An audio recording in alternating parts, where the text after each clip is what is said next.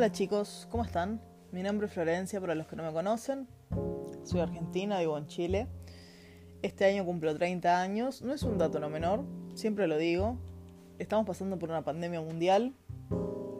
Hay mucha gente que lo está pasando como el orto. Y yo poder llegar a octubre con 30 años me va a parecer un milagro. Espero que Dios o lo que haya arriba nuestro me dé la opción y la posibilidad de llegar. Les mando un abrazo igualmente y ya fuera de joda a todos los que están pasando una situación con un familiar, eh, con una persona que quieran mucho, que esté pasando por este tema del coronavirus, que esté infectado, que esté enfermo.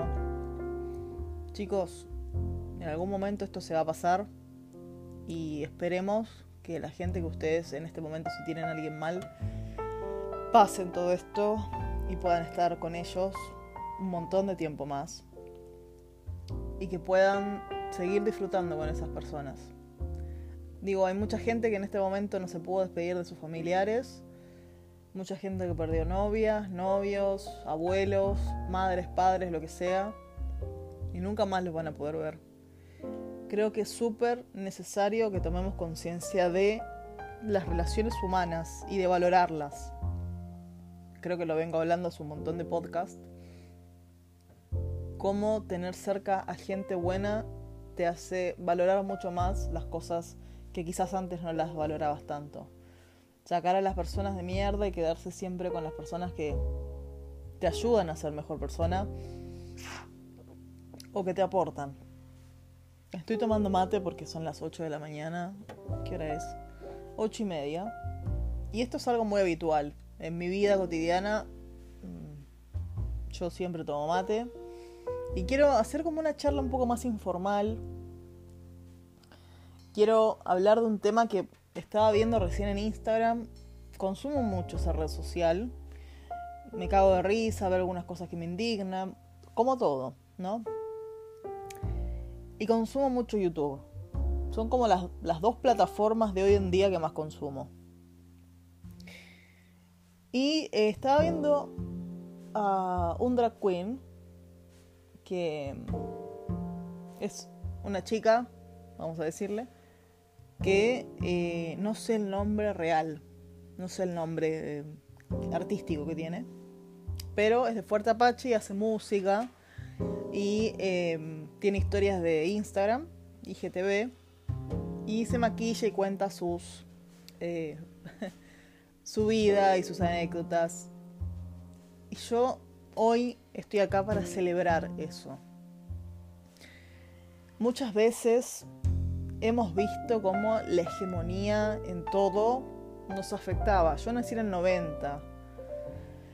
Y en el 90 en Argentina estaba Menem, estaba el 1 a 1, estaban los viajes a Miami cada 2 por 3 y también estaban las familias que creían que estaba bien que el hijo se vistiera con, no sé, con pantaloncito y la nena con una pollerita o un vestido o lo que sea.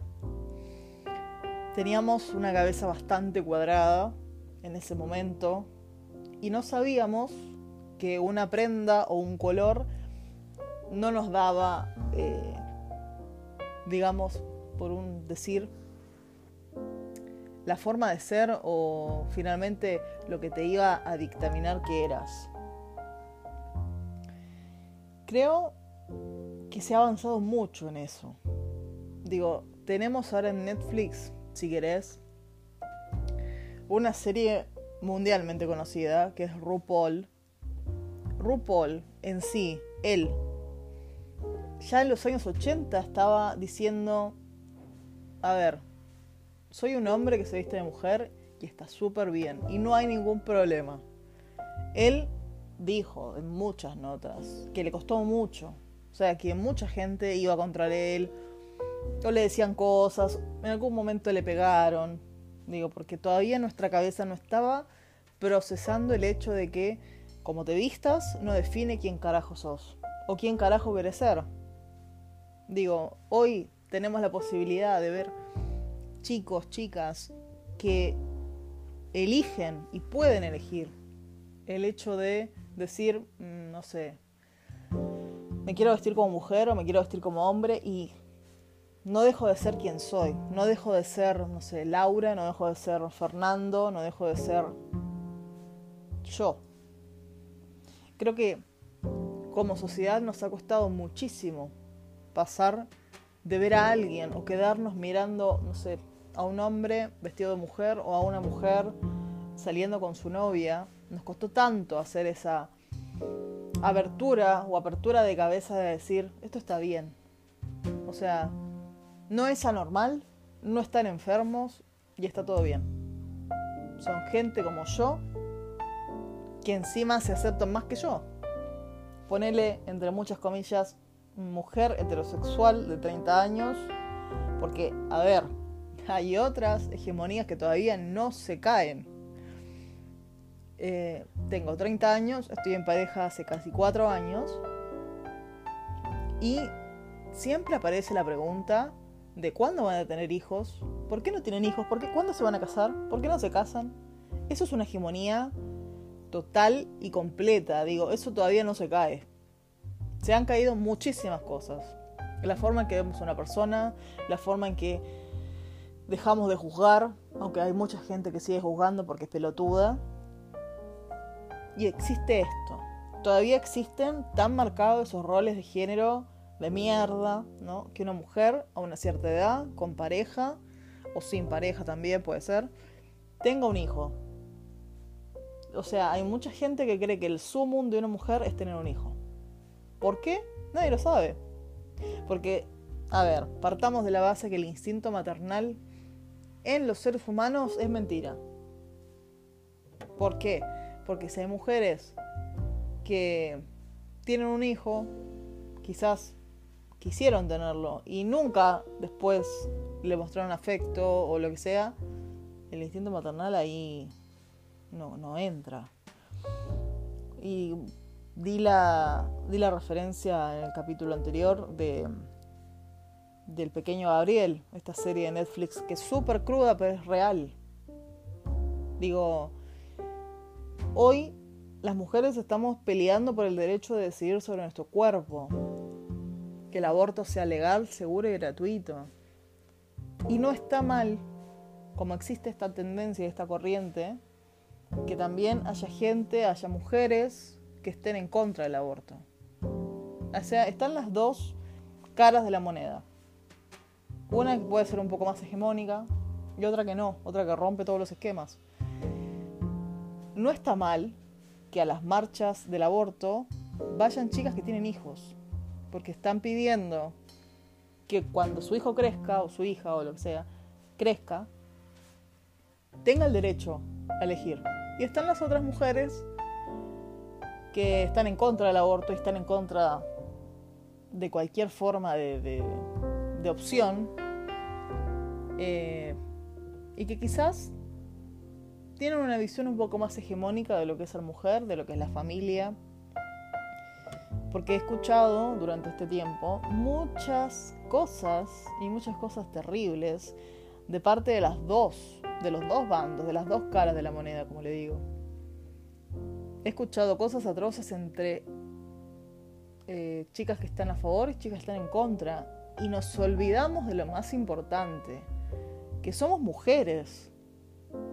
Digo, las mujeres venimos llevando una bandera hace siglos, hace siglos que se nos viene imponiendo esto de ser madres, vestirnos lindas, no provocar, no hacer esto, no hacer lo otro.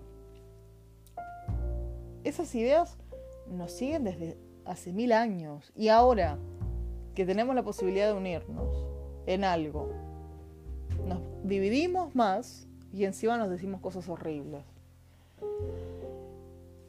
Eso yo creo que como una idea, una opción que puede tener cualquiera, es tan criticada, es tan terrible para la sociedad. ¿Por qué? Porque rompe con una hegemonía, rompe con una idea, una idea, un preconcepto, lo que le quieras decir. Rompe con la idea de que una mujer tiene que tener hijos. Tenemos otras ideas con, ya con la marcha del orgullo gay, que los hombres tienen que ser machos, pechos peludos, lomo plateado, y tienen que llevar la comida a los hijos, eh, ser buenos maridos. Creo que estamos en una época de romper esquemas, chicos. Creo que llegó el momento de unirnos todos, todos los que estamos o que nos sentimos en algún momento oprimidos, decir basta. Me parece tan lindo ver a un chico que cuenta cómo le dijo a la mamá que era gay y que se lo cuente cagándose de risa porque la mamá lo aceptó súper bien mientras se maquilla. Yo creo que eso, eso que se rompe ahí, es lo que nos hace libres. La mujer que decide tener hijos y la mujer que no es lo que nos hace libres. El hombre que decide vestirse de mujer, que decide maquillarse, lo hace libre. Como la mujer que decide vestirse de hombre, como porque existe. Dejemos de pensar que solamente el transformismo, entre comillas, es solamente para el lado masculino. También está en el lado femenino y me parece hermoso. Me parece hermoso que hoy, a pesar de todos todavía las ideas, los preconceptos que hay, que seamos libres de poder ser quienes somos. Yo siempre pregono esto en mis podcasts. Sean como tengan que ser, a pesar de que al mundo le rompa soberanamente los huevos. Porque es tu vida, ya lo dije en el anterior podcast, nadie va a venir a vivirla por vos. Nadie te va a dar las soluciones. Yo aplaudo a la gente que hoy en día, a pesar de que se han barrido un montón de mitos, que ya no hay eh, tanto, o sí, puede ser, que todavía existe un poco de, de juzgar a la otra persona, pero ya no es tan, tan marcado. El hecho de ser uno mismo me parece que es fundamental, que es la única forma de romper esto la hegemonía de los nenes con los nenes, las nenas con las nenas. Hagamos un quilombo, los nenes con los nenes, las nenas con las nenas, las nenas con las con los nenes y con nenas. Hagamos un quilombo. Luchemos por lo que realmente creemos que es necesario para nuestra vida, para sentirnos bien. Luchemos por nosotros. Dejemos de dividirnos. Dejemos de juzgar al otro por quién es, porque esa persona va a seguir siendo la persona que vos conociste. No importa ahora cómo se vista, cómo, cómo actúe, esa persona siempre va a ser esa persona. Querela, abrazala, porque uno nunca sabe cuándo deja de ver a esa persona. Cuando una pandemia mundial dice, no la vas a ver más. Son tiempos en donde tenemos que estar más unidos que nunca, en todos los sentidos. Que ya todas esas barreras tienen que caer. Así que como siempre les digo, la vida es muy corta como para andar pensando pelotudeces y no vivirla. Vivan la vida, chicos. Es lo único que nos va a salvar de la muerte, siempre.